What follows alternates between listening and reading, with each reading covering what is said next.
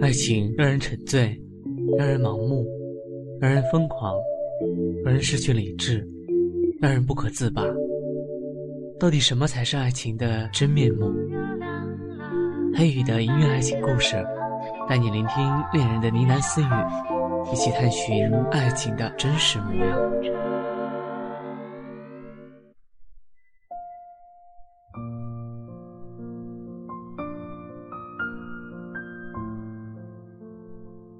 每次接到这个人的电话，我都会如此的心慌意乱，匆匆忙忙的咽下口中的饼干，又慌张张的喝了几口水以后，才小心翼翼的按下接听，轻声的说了句：“喂。”乔然，他的声音依旧很好听。嗯，我不知道该说什么。我要去当兵了。啊，当兵？什么时候啊？去多久啊？十二月，海军陆战队，四年。他云淡风轻的，就像是说别人的事一样。哦，那你回来的时候就会变得很男人了吧？哈。我讲了一个并不好笑的笑话，可他没笑，自顾自的说：“你等我吗？”什么？我愣住了。等我回来啊！我们结婚。我我很想答应，明明知道他不过是随口说说。等我。可是那语气。却坚决的不容我犹豫。好，我会等你。嗯，那再见。啾啾，电话那端空洞的挂断音让我再一次回归冰冷的现实。醒来吧，乔然，他依旧是那个像风一样的少年。注定不会为任何人停泊的少年，特别是你。风只有方向，怎么会有中心呢？即便刚刚他又给你留下了一个美丽的约定，但那也只是一个不会成真的约定而已啊。可是，我怎么那么想要相信呢？林慕言，你说。人为什么总是要说一些口不对心的话呢？就像刚刚电话那一端的你，明明从来都没有说过爱我，却开口要我等你，说什么等你回来我们就结婚。可是人为什么又总是相信一些不可能兑现的承诺呢？就像电话这一端的我，明明知道你所有的承诺都是缥缈的。却还是傻傻的以为这一次一定不一样，而坚定的告诉你：“我等你。”慕言，为什么你总是在我绝望的时候给我阳光，又在我满怀希望的时候推我入万丈深渊呢？难道只是因为我爱你吗？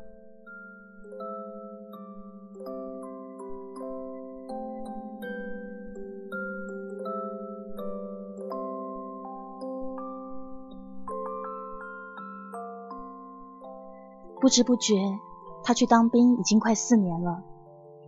算算时间，也该回来了。他真的很聪明，只用一句“等我”，又给了我一个四年后的美梦，又让我苦苦等了四年。在大学，形形色色的人进入我，又退出我的生活。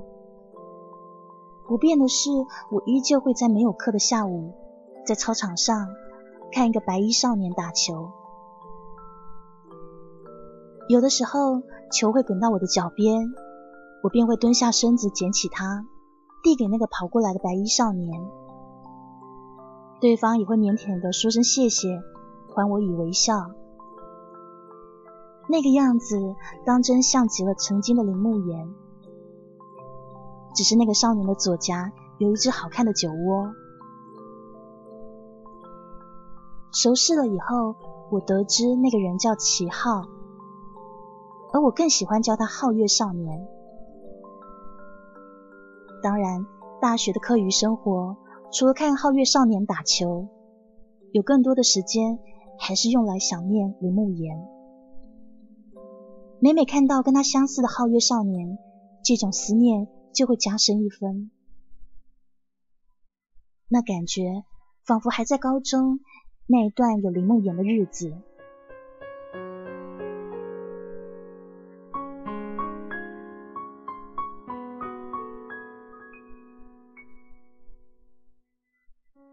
高一的时候，我最喜欢中午趴在窗台上发呆了，因为教室的窗户正对操场的一个篮球架，在这里可以看到那个白衣少年。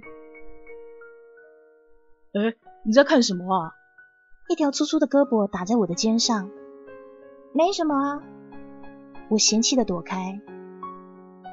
这个男的叫张志涵，班上一个高大的胖子。虽然很胖，但是他很有体育细胞。运动会的时候总离不开他的。不知道为什么，张志涵刚到高中，他就跟我勾肩搭背，妹妹长妹妹短的。就算我不太理他，以白眼相回应，他也不以为然，还是张口闭口的妹妹啊妹妹的。此刻，他正依着我的目光，轻易的找到我注视的白衣少年。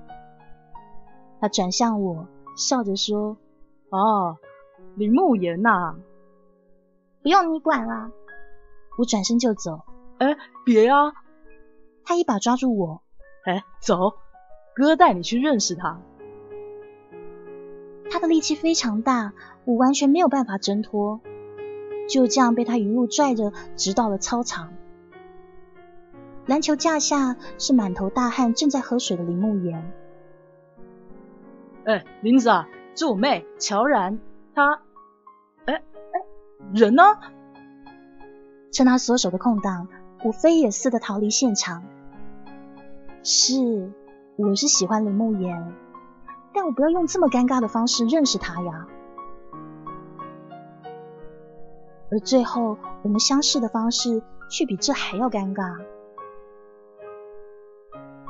有一天上楼梯的时候，我低着头，自顾自的想着心事，却不小心的撞到了人。对不起，我头也不抬的准备继续往上走，却发现有什么力量扯住了我。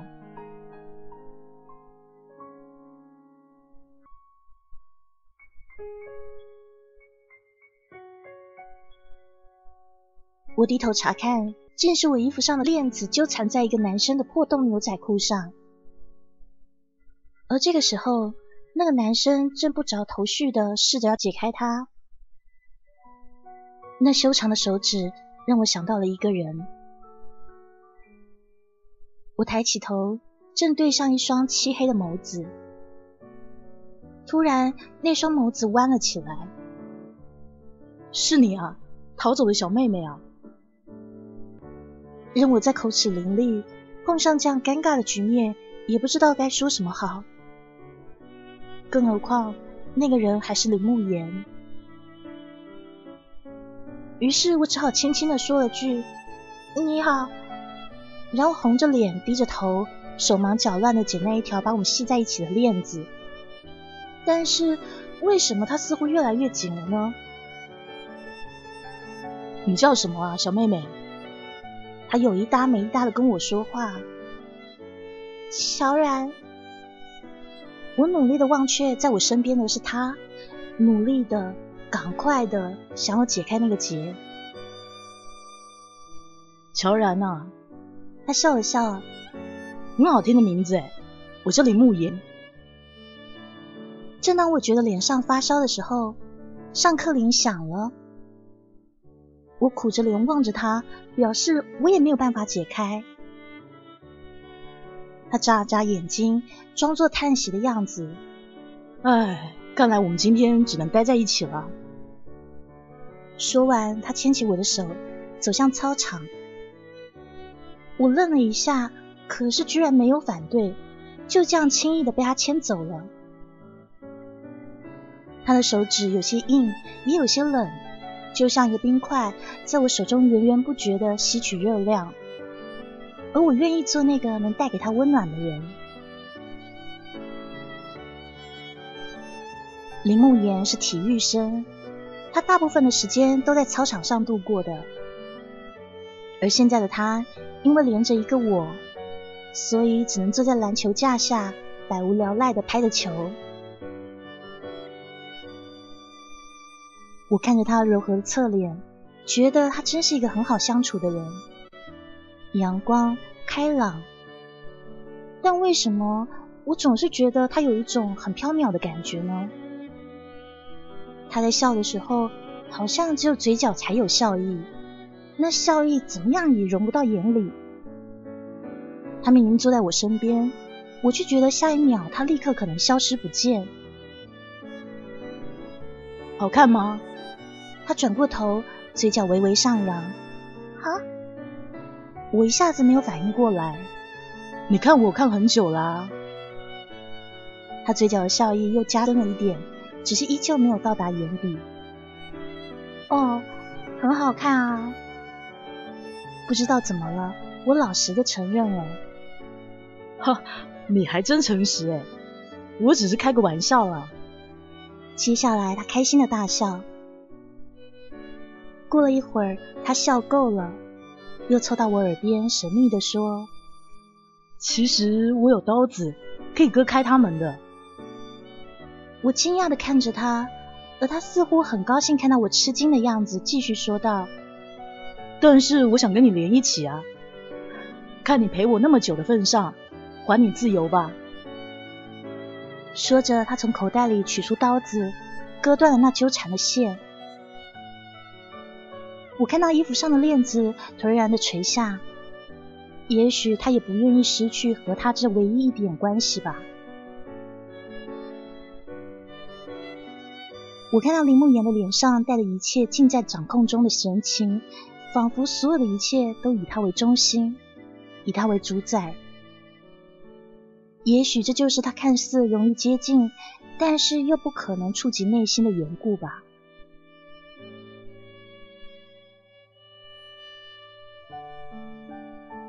而还你自由这句话，在我们后来分手的时候，他也是这样说的。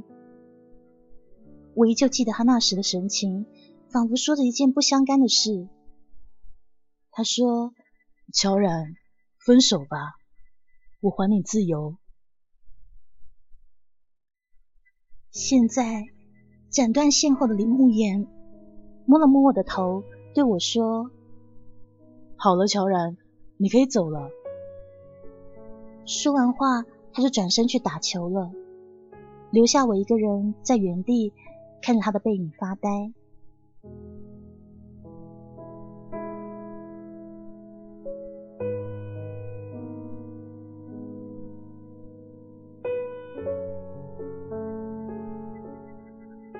其实他真的是一个很怪的人，有的时候他阳光明媚，让人不由自主的想靠近。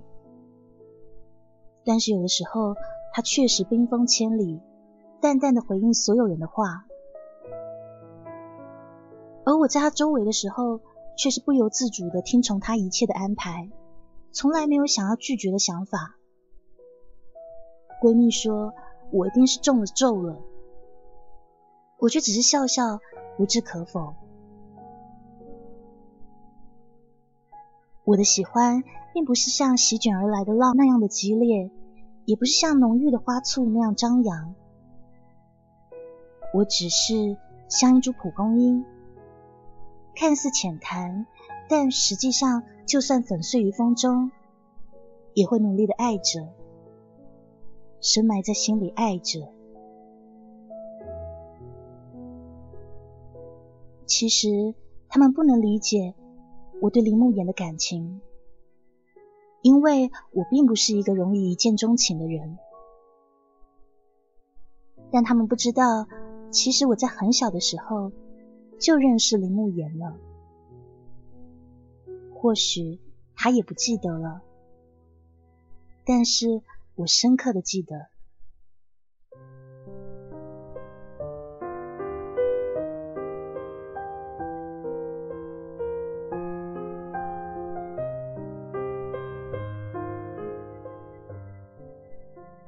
小时候的我总是灰头土脸的，就算和院子里的孩子在玩抢新娘，也从来没有人选过我做新娘。直到有一天，一个新搬来不久的男孩指着我说：“让他做新娘吧。”我才第一次感觉到大家的目光聚集在我身上。我摇摇头，表示我并不想做新娘。但是那个男孩执拗的拉起我的手，大声的说：“不选他，那今天谁都别想玩。”或许是被他的气势吓到，有个男孩怯怯的说：“但是他那么丑，还那么脏。”另一个女孩也补充说：“那又怎么样？他洗干净了，一定比你们所有人都好看。”不信，你等着。说着，他就拉着我的手跑到水池边，笨手笨脚的想要帮我洗脸。我躲开他湿湿的手，自己捧起一盆水开始洗脸。其实我并不在乎别人怎么说我，那个时候我只是不想让他丢脸。当我抬起还在滴水的小脸时，我看到他满意的笑容，说：“还不错。”于是他又拉着我回到那群孩子们中间。他说：“你看见了吧？他不丑啊，也不脏了。不过我们现在不想跟你们玩了。那个谁，我们走。”我就像一个布娃娃一样，任他扯着离开了那群孩子。其实他从小就是这样一个想法多变的人呢。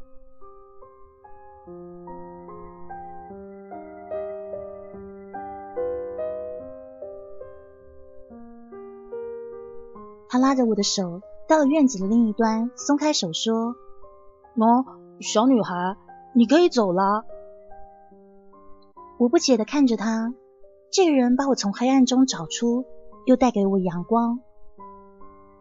哎你要是想待这的话，那就待着吧。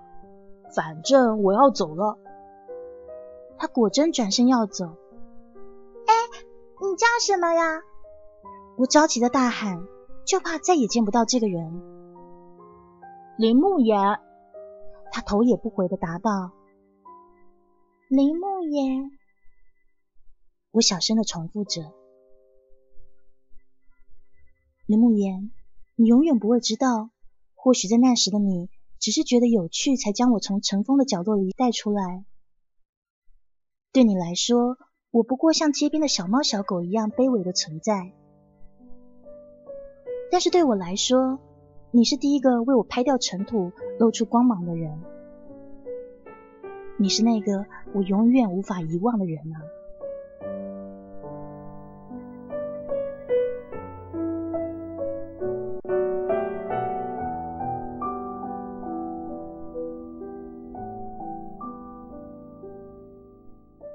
也许就是从那一刻起，我就喜欢上他了吧。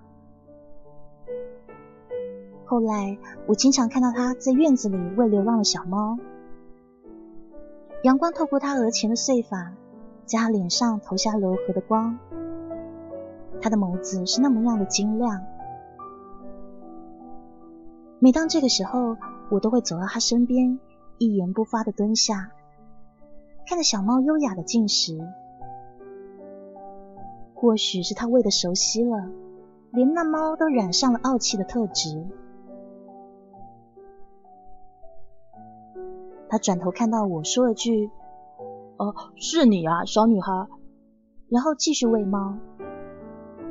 我们就这样默默看着小猫进食。然后过了一会儿，它走了。再然后。我也走了。之后的每天都是这样，一言不发的看着小猫，再一言不发的分开。直到有一天，我下去看小猫的时候，再也没见到它。又过了几天，它还是没有出现。后来我才知道。他跟家人搬去了别的地方。再后来，我到了高中，在一次体育课上，一眼就认出了那个在打球的白衣少年，就是当年的林慕言，依旧光芒万丈，依旧神采飞扬，但是也依旧飘忽善变，喜怒无常。只是我不在乎，人无完人嘛，我将告诉自己，不管他性格怎么样。他都是那个带我走出阴霾的阳光少年。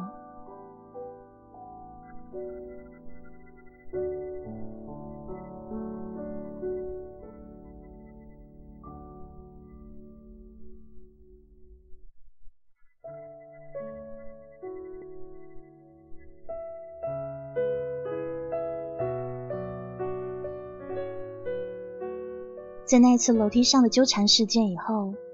我和林慕言算是正式认识了。我依旧会趴在窗台上看他受训的身影，而他也会在不经意间望见我的时候，对我报以微笑。但是这种微妙的平衡还是被张志涵打破。这一天，我就对着窗外发呆，张志涵冲过来挡住了我的视线，大声的说。乔然啊，你别傻了！我迷茫的看着他严肃的脸，完全不明白他在说什么。林慕言呢？我说林慕言已经有女朋友啦。他的脸因为生气而发红。我知道啊，我装作不在意的说。是的，我知道，但是那又怎么样啊？就因为他有女朋友。所以我连这卑微的小小的喜欢都不可以吗？你怎么还是这样无所谓啊？啊，你要是喜欢他就跟他说嘛。要是不喜欢不在意，为什么要每天在这里魂不守舍的？我其实我只是希望他过得好，就算他不喜欢我也没有关系，就算他不知道我喜欢他也没有关系。你傻哦，没有人有权利践踏你的爱，除非你自己都觉得他卑微。他又用那胖胖的胳膊搭在了我的肩上，只是这一次我没有躲开。在张之涵的怂恿下，我真的鬼使神差的给林慕言打了通电话。漫长的等待音后，他接了起来。那个林慕言，我喜欢你。我鼓足勇气说出了这句我想永远埋在心底的话。哈，真的吗？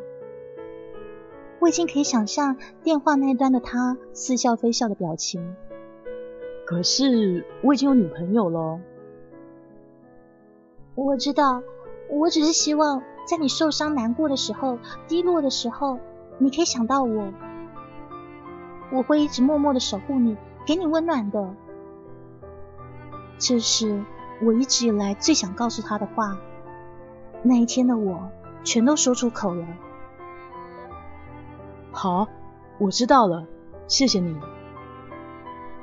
他就那样不做任何回应的挂上了电话。其实我早就知道会是这样了，不是吗？为什么心里还是会有那么一点小小的期待，期待他可以接受我的爱呢？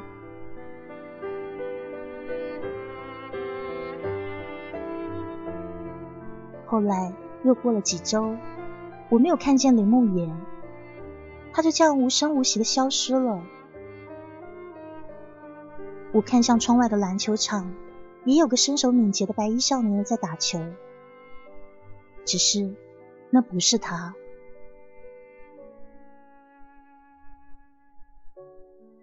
不知道过了多久的一天下午，我终于又接到他的电话，欣喜又忐忑着。我按下了接听，乔然，是他那陌生又熟悉的声音。我们在一起吧。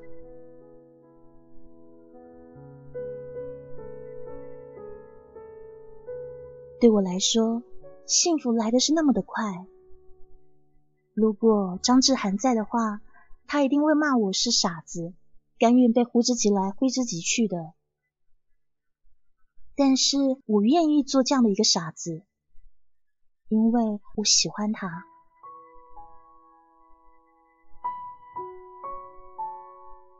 就这样，我莫名其妙的变成林梦妍的女朋友。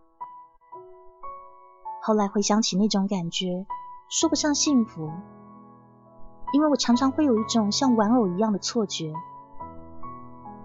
在他开心的时候，他会摸摸我的头；不开心的时候，我们又会沉默一整天。只是那时的我觉得可以陪在他身边已经足够了。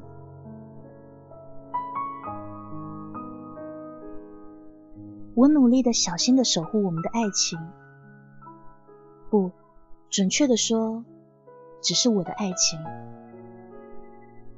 因为他从来没有说过爱我，一次都没有。每一次我问他，是因为爱我才跟我在一起的吗？结果总是被他不着痕迹的转移话题。我只能一如既往的对他好，维护着这飘渺的感情。终于有一天，他说：“乔然，分手吧，我还你自由。”一直都是这样的，关系的开始跟结束都是以他为主宰，而我在他眼中不过是一个可以陪在身边的玩偶。随时可以丢弃。或许从他将灰头土脸的我洗干净的时候就是如此。他的世界永远只有他一个人而已。好吧，不过只要你需要，我都会一直陪着你。在我后来跟张志涵讲我们分手的经过的时候。张志涵气得几乎要打我两巴掌。你真是一个无药可救的傻瓜哎！他是这样说的。没错，我就是傻。你们永远不会了解，从小在角落没有人关注、没有人在意是怎么样的感觉。是林慕言，他带着我，帮我拍掉了覆盖的尘土，给我阳光。所以，即便他身后是万丈深渊，我也无怨无悔啊。后来的林慕言依旧频繁的更换女朋友，在分手后又会跟我发几句牢骚，然后再次消失。我也渐渐的习惯了他频繁的消失。高二那年的七夕。林慕言打电话给我，木然，我们去海边吧。十分钟后，我在车站的后座椅上等到了他。他似乎变得更黑了些，个头也更高了些，身上散发的光芒依旧让人无法忽视。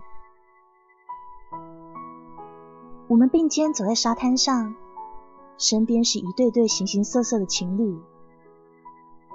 我偏过头看了他一眼，是否在别人眼中，我们也是来过七夕的情侣呢？哎，乔然啊，我们看起来是不是也像一对恋人呢？嗯，挺像的。跟他在一起，我常常会不知道该说什么好。做我女朋友吧，乔然。总是这样的出乎意料。好，我已经习惯他随意语气的玩笑。问他说：“这一次还会走吗？”不会了，再也不走啦。说完，他低下头，在我嘴角留下一个轻轻的吻，就像是一个烙印，用来加深他的话。唇边有好闻的薄荷味，我一度以为这一次总算是个承诺了吧。木言。嗯。他停下脚步，转头看我。你爱我吗？我问出了这个憋了很久的问题。当然了，不然今天陪我出来的就不会是你了。他牵着我的手，继续快步的向前走。他不会看到我眼中闪过的失望，他还是不肯开口说那句话。或许他从来都没有爱过别人，他只爱他自己。他就像一阵风，从来不肯为别人停留。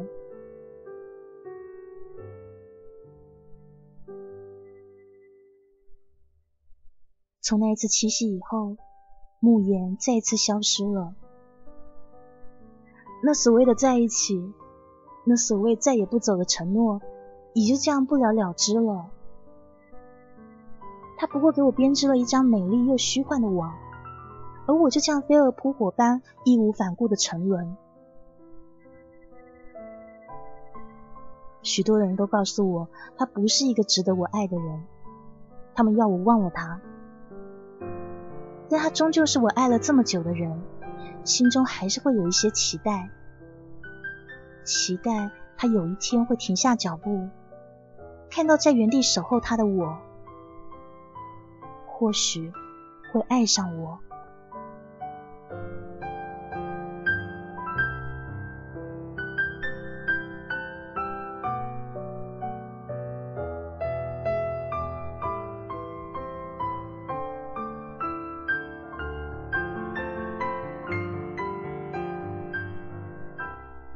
四年后，林慕言回来了。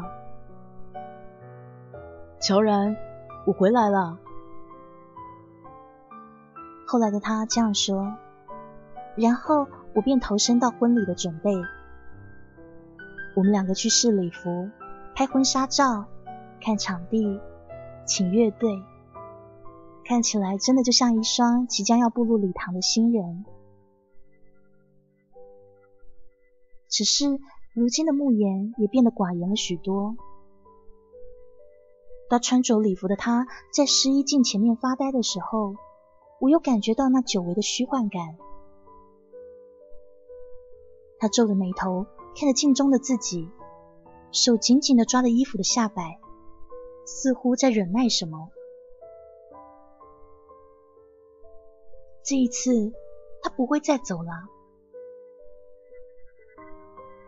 我们已经快要结婚了，我这样安慰自己，只是手中攥紧的白色婚纱出卖了我的紧张。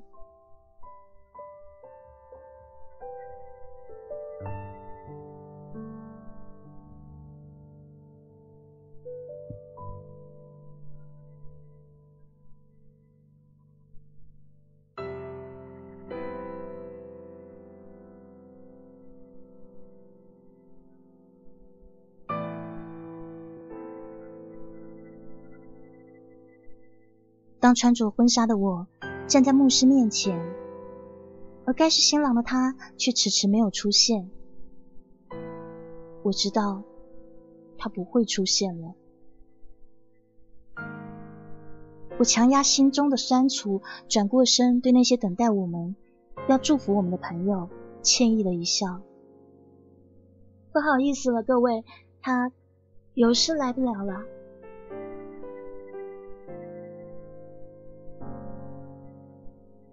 我漫无目的的走在路上，身上是没有脱下的婚纱。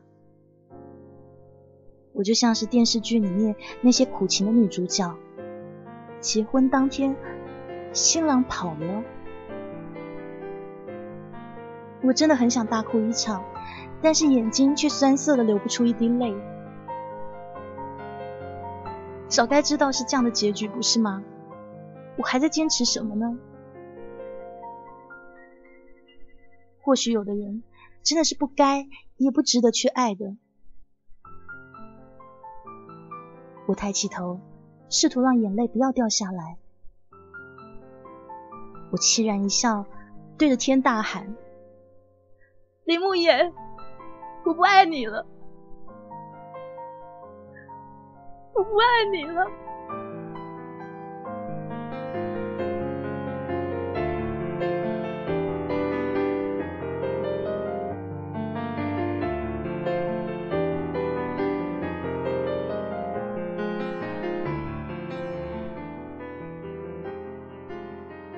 三年后，当我再一次穿着婚纱出现在教堂时，心情已不再是从前那般了。我感觉到了真实的幸福感，尽管身边站着的不再是林慕言，身边的男人脸上同样洋溢着幸福的微笑，就像一个腼腆的少年，左颊上有个好看的酒窝。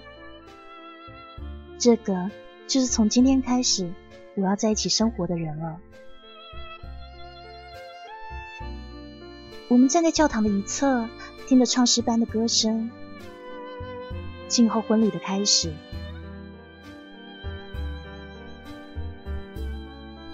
这时，手机响了，屏幕上闪烁着林慕言的名字。我微笑了一下，按下了接听。从什么时候开始接到他的电话，我再也不会紧张了呢？乔然，你在哪啊？他的声音听起来有些焦急。慕言，我的声音云淡风轻。我要结婚啦！不要啊！不要结婚，乔然，我们回家好不好？不要结婚。我没有说话。慕言，如果是以前的乔然，一定会穿着婚纱，丢下一脸幸福的新郎，还有满座的亲朋好友，奔去找你。但是如今的他，再也不会这么傻了。乔然，求你啊！这是他第一次这样低声下气的求我。回不去了。然后。我挂上了电话。我在等你的时候，你从不曾回头。如今我走了，你却说我们回去吧。可是谁又该等谁一辈子呢？在牧师的引导下，我幸福又坚持的说出我愿意。那个他。将精致的钻戒套在我的手上，从这一刻开始，我就与从前傻傻的乔然彻底分开了。再见了，曾经带给我阳光又教会我不要轻信爱情的少年。再见了，曾经义无反顾、傻傻坚持的乔然。再见了，我那珍贵。但是又不真实的感情。如今，我终于不用再等待你来爱我了。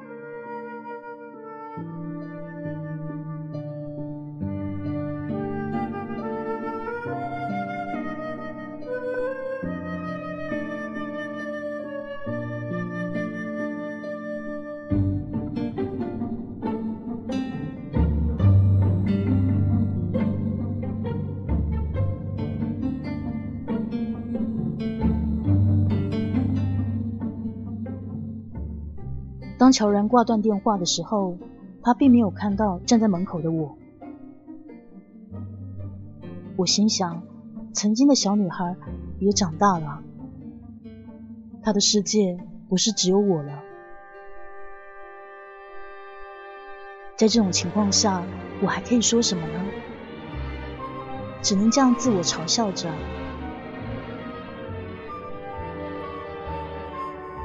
我还记得当初。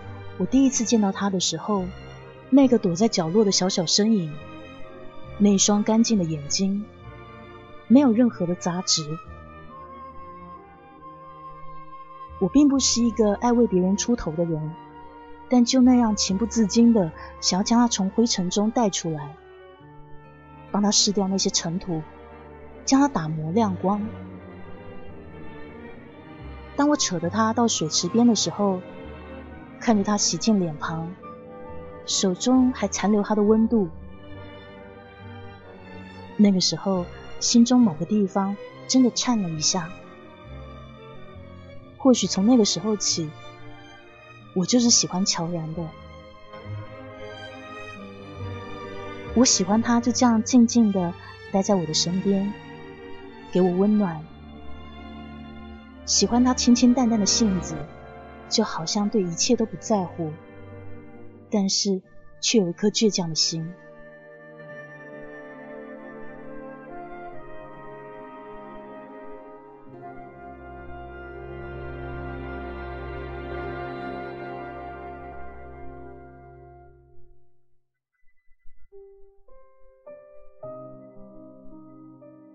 我爱你，是我从小开始听的最多的一句话。妈妈曾经日日夜夜对爸爸这样说着，对我这样说着。可是她却背着爸爸有了别的男人。奶奶痛心疾首的说：“为了一个女人，多不值啊！”爸爸日渐消瘦的身影，奶奶的眼泪，都入了我的眼。原来那些所谓的“我爱你”，还有婚姻，都是这么的不牢靠。从小，身边的一切都掌握在我手中，以我为中心在旋转。可是妈妈却以爱的名义，转身背离了我们，抛弃了我们。我想，我绝对不会重复爸爸的覆辙。世上能够相信、能够依靠的，只有自己。若是哪一天不经意的让人入了心，不就是给了那个人伤害自己的权利吗？可是，自从那个小女孩进入我的人生后，我却失去了原本的自傲，还有勇气。其实我没有那么喜欢小猫，但是却为了跟它有那片刻的沉默，我每天就跑去喂猫，和它蹲在一起，两个小孩在一起，什么也不做，什么也没说。但是我又惶恐于内心那种奇怪的悸动，于是我总是第一个离开。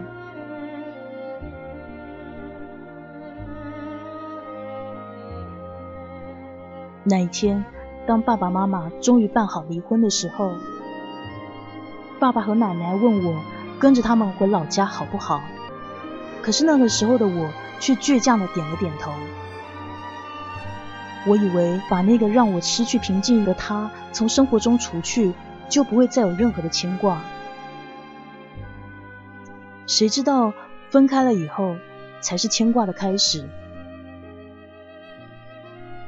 分开以后，我交过很多女朋友，小学、中学、高中。可是奇怪的是，那样的讽刺，我却怎么都忘不掉当年那一个跟我蹲在一起看猫的小小身影。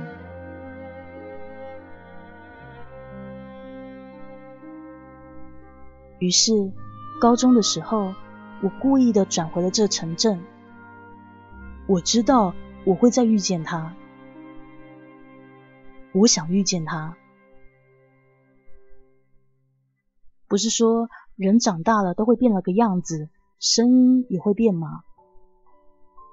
可是很好笑的是，转到这高中以后，我第一眼就认出他了。那天在阶梯上，乔然的链子。是我以迅雷不及掩耳的速度抓在手心里的。那一刻，我只想跟他说不要走。我有好多的话想跟他说，但是不知道如何说出口。在他回头之前，我立刻将他缠上了我的牛仔裤破洞，努力的让他非常难解开。跟乔然在一起，我变得越来越不像我自己。有的时候，我甚至觉得我越来越像爸爸。一只孤傲的鹰却想栖息在一个小女孩的身边，这不是很可笑吗？后来，他每一次说他爱我的时候，我却没有办法感到幸福，所以我一再的想逃开。我不怕女人，却很害怕交出我的心。这几年来，我一直都很清楚乔然想要的是什么，但是我给不起啊。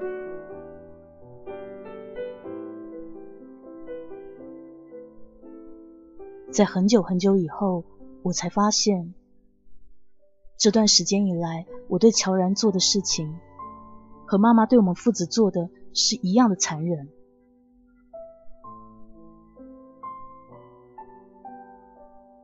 我就这样子贪婪的享受他的爱情，却不敢正视自己的内心。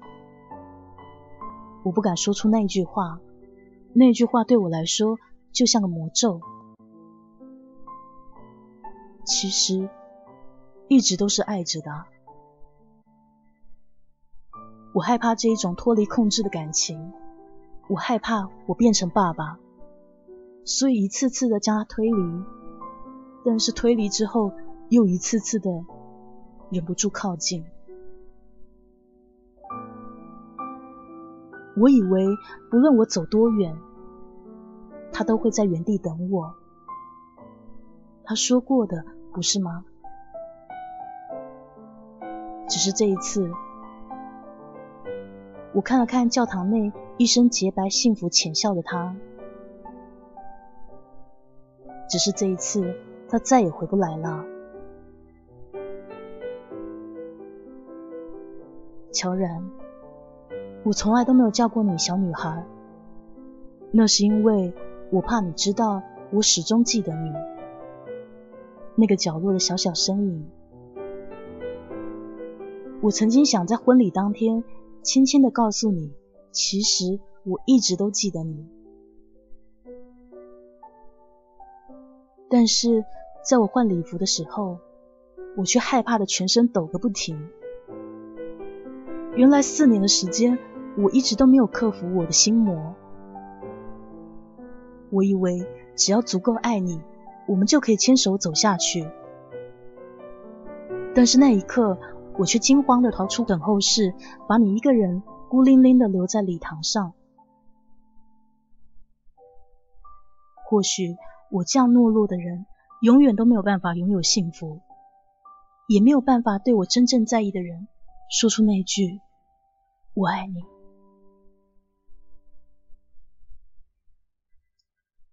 所以。我当了逃兵，不再出现。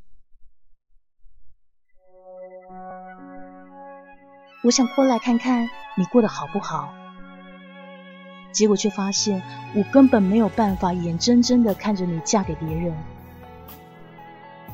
或许我再也没有机会告诉你，我一直记得你了，我的小女孩，你要幸福啊！泪水将我淹没，到底谁该难过？究竟是谁放掉这段感情？我才终于明白，办不到的承诺就成了枷锁。现实中，幸福永远缺货。请告诉他，我不爱他，笑着难过，自我惩罚，想终止这一切挣扎，狠了心说真心谎话，别告诉他我还想他，恨总比爱下，当泪水堵住了胸口，就让沉默。代替所有回答。这是我们今天的故事。等不到你说爱我，我中间几次断掉，呢，是因为黑雨的嗓子不舒服，所以我关了麦在那边咳嗽，这样不好意思咳给你们听。对，咳给你们听的话，真该打屁股。好，所以呃，今天声音可能有点奇怪，有点难听，那不好意思，请见谅。现在听到这首歌呢，来自林俊杰的《我还想他》。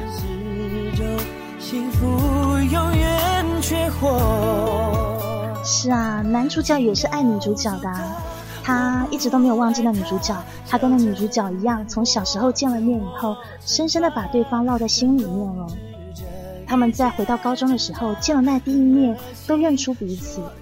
可是男主角因为小时候的一些阴影吧，所以他害怕承诺，或者说他就算承诺了，他都不会去实现。他最害怕的呢是交出他的心，因为他觉得他害怕成为他爸爸一样被抛弃、孤零零的消瘦的身影。所以啊，他以为他去当兵四年，他可以克服那个心魔，他可以变成一个真正的男子汉，不要害怕，不要胆怯，不要懦弱。可是谁知道，过了四年，他回来要步入礼堂的那一刻，他却发现自己发抖不已。他就跟小时候一样惊慌害怕。或许他害怕的不只是承诺，而是交出他的心吧。他害怕婚姻，害怕重蹈覆辙，所以他就跟他心爱的人就这样错过了。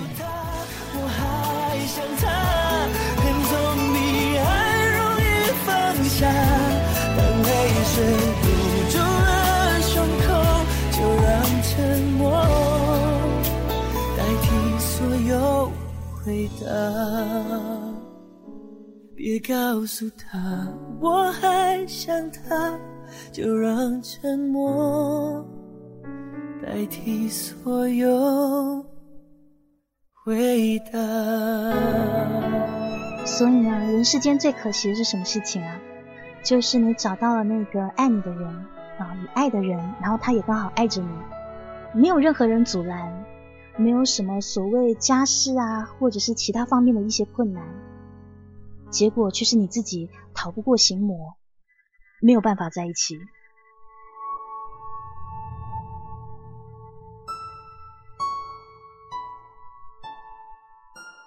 我会觉得有的时候别人的情况呢，我们会有点难以想象。你是怎么样的一个人，他不敢跟自己爱的人在一起呢？不敢勇敢的说出爱呢？好像很奇怪，对不对？对我们来讲，说爱是多么简单的一件事情啊！就算有人害羞，有人怯懦，都不至于要花几年去克服，还克服不了吧？哦，不过这世界上什么样的人都有，什么样的爱情都有。或许有的就像这样子，非常的可惜，明明相爱，却必须要分开，没有任何人阻拦。有的只是心魔，克服不了的心魔。一个人又很舒服的，终于明白，放手才会是最好的慷慨。